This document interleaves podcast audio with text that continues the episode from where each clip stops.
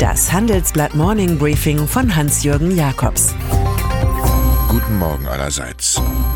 Heute ist Mittwoch, der 30. Januar. Und das sind heute unsere Themen.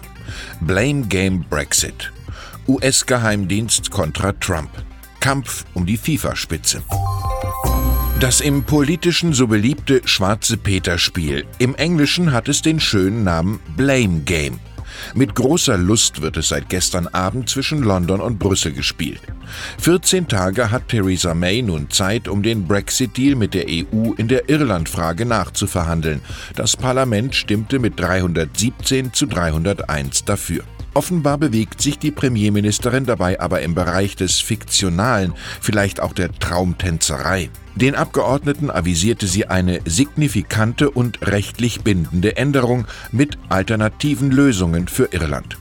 EU-Ratspräsident Donald Tusk widersprach jedoch prompt. Weil die meisten Abgeordneten auch ein No-Deal-Brexit ablehnen, wird das Blame Game so kompliziert wie der Verkehr am Piccadilly Circus. Der Machtkampf, er eskaliert auch in Venezuela. Die Regierung von Nicolás Maduro will die Bankkonten des selbsternannten Übergangspräsidenten Juan Guaido einfrieren lassen und ihm die Ausreise aus dem Land verbieten. Das sei nichts Neues unter der Sonne, erklärte der Oppositionspolitiker daraufhin im Parlament.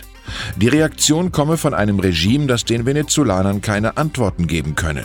Wir werden unseren Kampf weiter verstärken. Der Rebell kann sich der Unterstützung der USA sicher sein. Maduro hat Russland und China. Weltpolitik ist derzeit Muskelschau.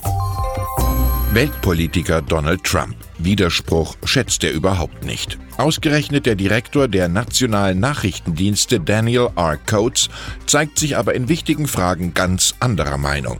Der Fachmann glaubt zum Beispiel nicht, dass Nordkorea seine Nuklearwaffen aufgibt oder dass der Iran Atomwaffen entwickelt, anders als vom US-Präsidenten erwartet. Zudem bezweifelt Coates in einem neuen Gutachten, dass der Islamische Staat besiegt sei.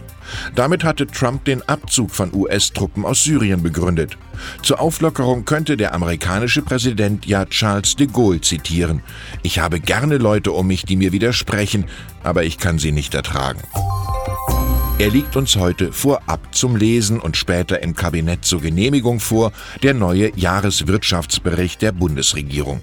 Er setzt alles auf den Binnenmarkt. 2019 steigen danach die Nettolöhne um stolze 4,8 Prozent, die Arbeitslosenquote sinkt auf 4,9 Prozent.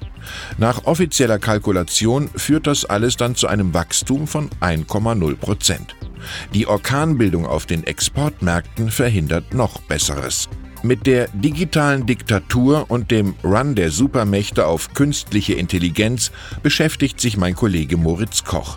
In seinem Essay zitiert er eine aktuelle Studie des Generalstabs der US-Streitkräfte. Demnach mache künstliche Intelligenz den Totalitarismus im Systemwettkampf wieder konkurrenzfähig.